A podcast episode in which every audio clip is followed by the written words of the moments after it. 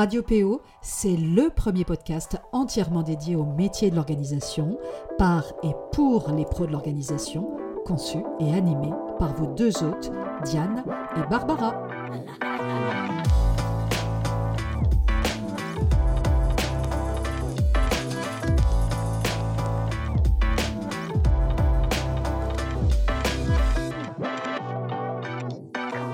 Bonjour à toutes et tous et bienvenue sur Radio PO, la radio des pros de l'organisation par et pour les pros de l'organisation. Et justement, c'est d'organisation dont je vais vous parler aujourd'hui et plus spécifiquement d'outils numériques pour bien s'organiser au travail. Parce que oui, quand on est à son compte et qu'on a un métier de terrain, il ne faut pas oublier la face cachée et souvent moins convoitée de l'administratif, du suivi client, des mails à traiter, de la comptabilité, du développement stratégique important, de la com ou encore du marketing. Bref, vous l'aurez compris, pas de quoi s'ennuyer.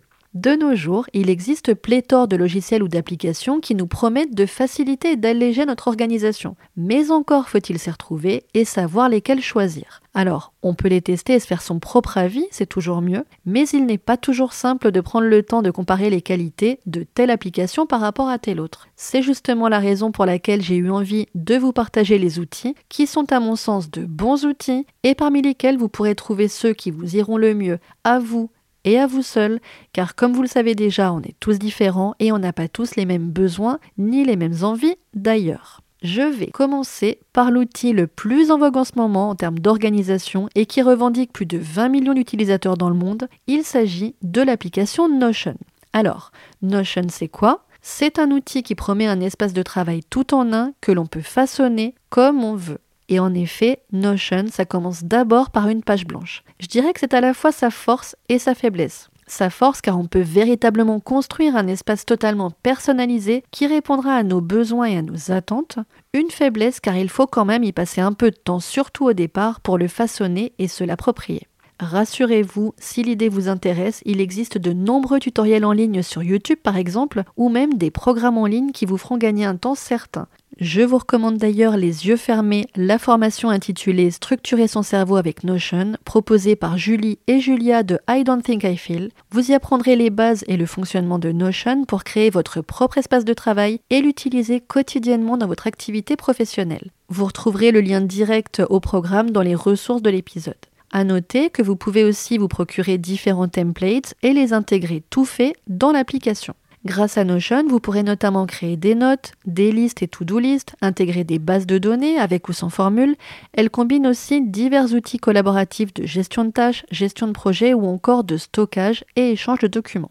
Je vais maintenant vous parler d'un outil que nous sommes nombreux à posséder sans trop nous être arrêtés dessus et qui pourtant propose des fonctionnalités très intéressantes. Il s'agit de OneNote. Nous sommes nombreux à la voir dans la mesure où OneNote est intégré à la suite Microsoft Office et qu'il est compris dans l'abonnement Microsoft Office 365.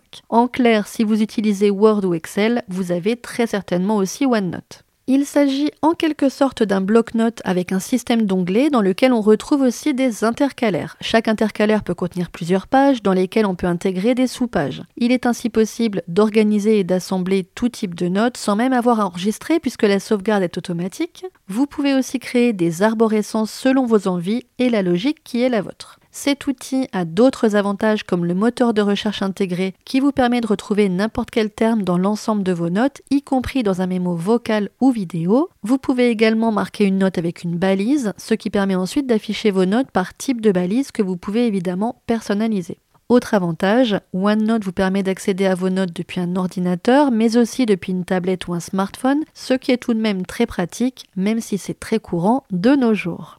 Le prochain outil dont j'ai envie de vous parler, c'est Trello. Il s'agit d'une application qui permet d'organiser ses projets sous forme de tableaux, eux-mêmes composés de listes en colonnes qui répertorient des tâches sous forme de cartes c'est une application très intuitive et simple d'utilisation avec laquelle vous pouvez sans souci travailler seul ou à plusieurs. Dans chaque carte, vous pouvez insérer un certain nombre d'éléments, du texte, une checklist, une date de début et de fin, des mots-clés, des pièces jointes, le nom des personnes avec qui vous collaborez sur cette carte par exemple.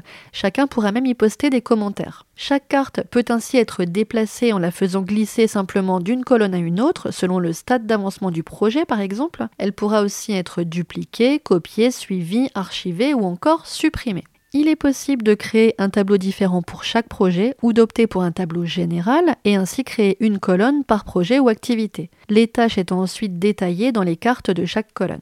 Avec Diane, on y gérait notamment notre calendrier éditorial avec une colonne par jour de la semaine et une carte par publication dans laquelle on intégrait au fur et à mesure le texte, le visuel, les personnes à taguer selon le cas et la sélection de hashtags. Une fois le contenu publié, on archivait la carte et place aux suivantes. Là encore, l'application est accessible en version bureau sur votre ordinateur et se synchronise avec votre smartphone ou votre tablette. Il existe enfin une version gratuite de Trello qui peut être suffisante pour tester l'application et vérifier qu'elle convient à votre organisation. Il existe aussi une version payante pour un nombre illimité de tableaux.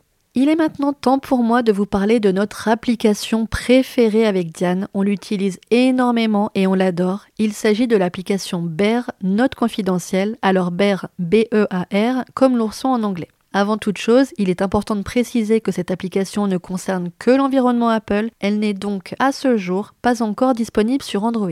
Bear est une application de prise de notes qui a la particularité de permettre une indexation par mots-clés. Il vous suffit donc d'intégrer un mot-clé n'importe où dans la note pour retrouver ensuite vos notes en un clic. Avec Bear, il n'est pas forcément utile de construire une arborescence, là où certaines notes pourraient parfois être classées dans plusieurs de ces différents. Avec Bear, un mot-clé et c'est réglé, la note ressort. On ne se refait pas, j'ai malgré tout pour ma part créé une arborescence en séparant le pro du perso et créé différentes catégories avec des sous-catégories par mot-clé. C'est tout simplement plus parlant et plus visuel pour moi. Autre avantage, les notes sont belles et avec Diane on y est sensible, surtout s'agissant d'un outil que l'on utilise quotidiennement. On a plaisir, quand c'est nécessaire, à exporter nos jolies notes en PDF. Avec l'application Bear, on peut donc très facilement intégrer différents types de listes, des to-do listes, des images, des captures d'écran, des fichiers, des liens, etc.